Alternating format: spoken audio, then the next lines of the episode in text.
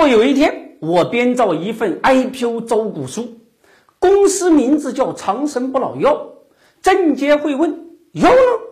如果我回答长生不老药是我的一个梦想，证监会的大爷们会不会气得一口老血吐出来了？迈赫机器人就是这么说的。公司 IPO 时没有生产机器人，那是未来的一个梦想。弄啥呢？机器人听着就很高级，那绝对是人工智能，火的啊都烫手。曾经九号公司想在 A 股挂牌，交易所说啊，你这就是卖平衡电动车的，啥玩意儿机器人啊？不行，得改名儿，九号机器人就乖乖的改成了九号公司。现在山东诸城有一家公司叫迈赫机器人，通过 IPO 审核，说是一家智能制造整体解决方案提供商，主要向客户提供智能装备系统等。诸城这个地方出人才啊，传说舜帝就是诞生在这里。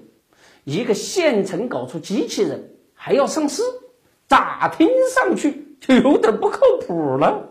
哎呀，管他靠不靠谱，我们德林社靠谱就行。哎，德林社流水拉新，会员限时招募活动马上就要停止了啊！再次打开，竟然将会在半年之后。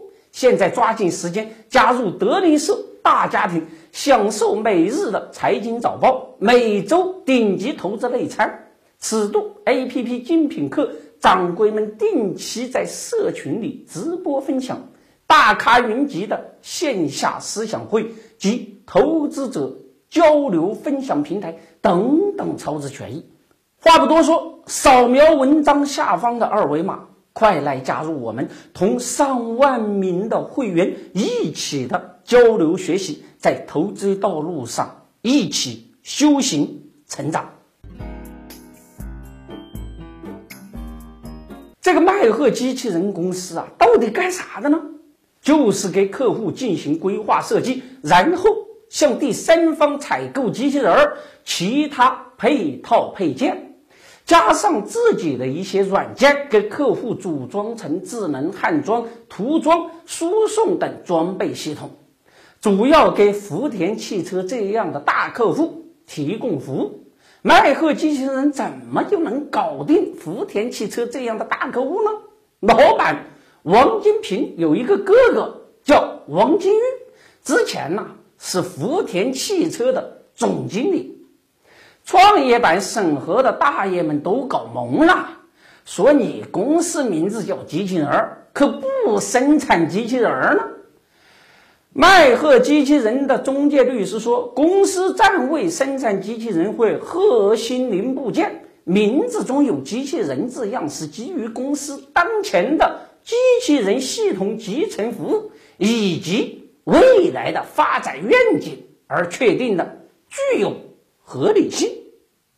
上海市景天成律师事务所的这位律师，真是个人才啊！按照这个逻辑，那是个人都可以去注册一个长生不老药公司，IPO 的时候找个律师就这么写，作为公司的愿景，这个药有一定的合理性，恐怕秦始皇得先翻棺材本儿，从骊山林里爬起来。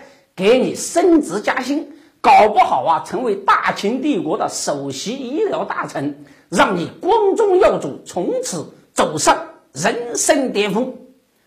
机器人不是什么人都能搞好的。迈赫机器人的老板王金平，复旦大学计算机软件工程专业毕业，后来取得美国肯德州立大学博士学位，在美国干过高级软件工程师。理论上，迈赫机器人呐，搞机器人的愿景是没有问题的。可王老板的迈赫机器人被微软给抓包了，因为盗版软件被微软告上了法庭，过程极其草台班子。微软检测到译者招聘广告要求应聘者掌握 Office 等软件技能，可是迈赫机器人没有出现在微软正版软件的客户名单里呀。微软认定迈赫机器人公司在使用盗版的 Office 软件，把迈赫机器人给扣了。一个愿景要搞机器人的公司，居然去使用盗版，还赔了人家三十五万。麦赫机器人是在给大家讲笑话吗？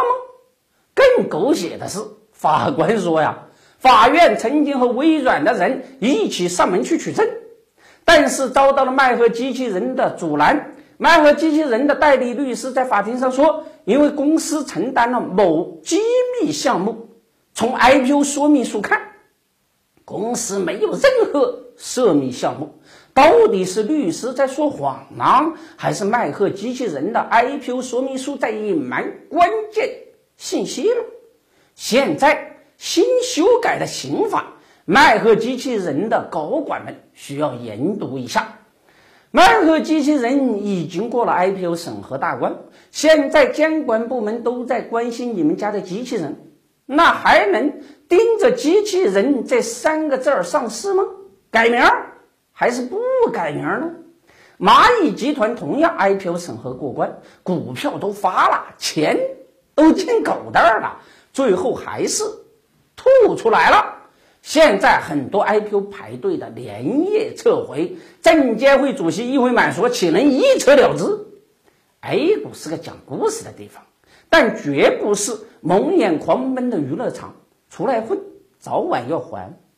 面对卖货机器人没有机器人，也许老百姓会说他那是挂羊头卖狗肉，有名无实哦。